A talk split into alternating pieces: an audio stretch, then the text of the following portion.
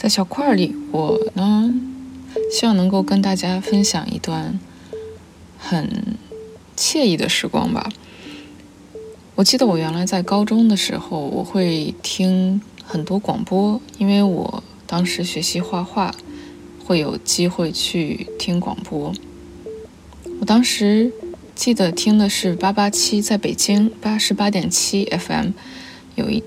档下午的节目，叫做《Lazy Afternoon》。我要是没有记错，那档节目的主持人叫做李倩，然后我当时就深深的被她的声音所吸引。因为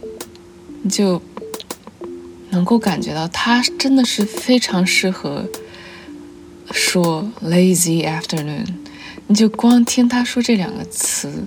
你就感觉一切都变得安静下来了，变得惬意了，觉得有一杯咖啡，慵懒的下午茶，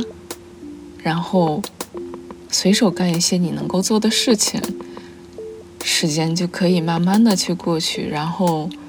给自己一个假象，觉得这个世界都还很美好。嗯，所以希望在小块里面，大家也能够找到一份属于自己的小小的惬意吧。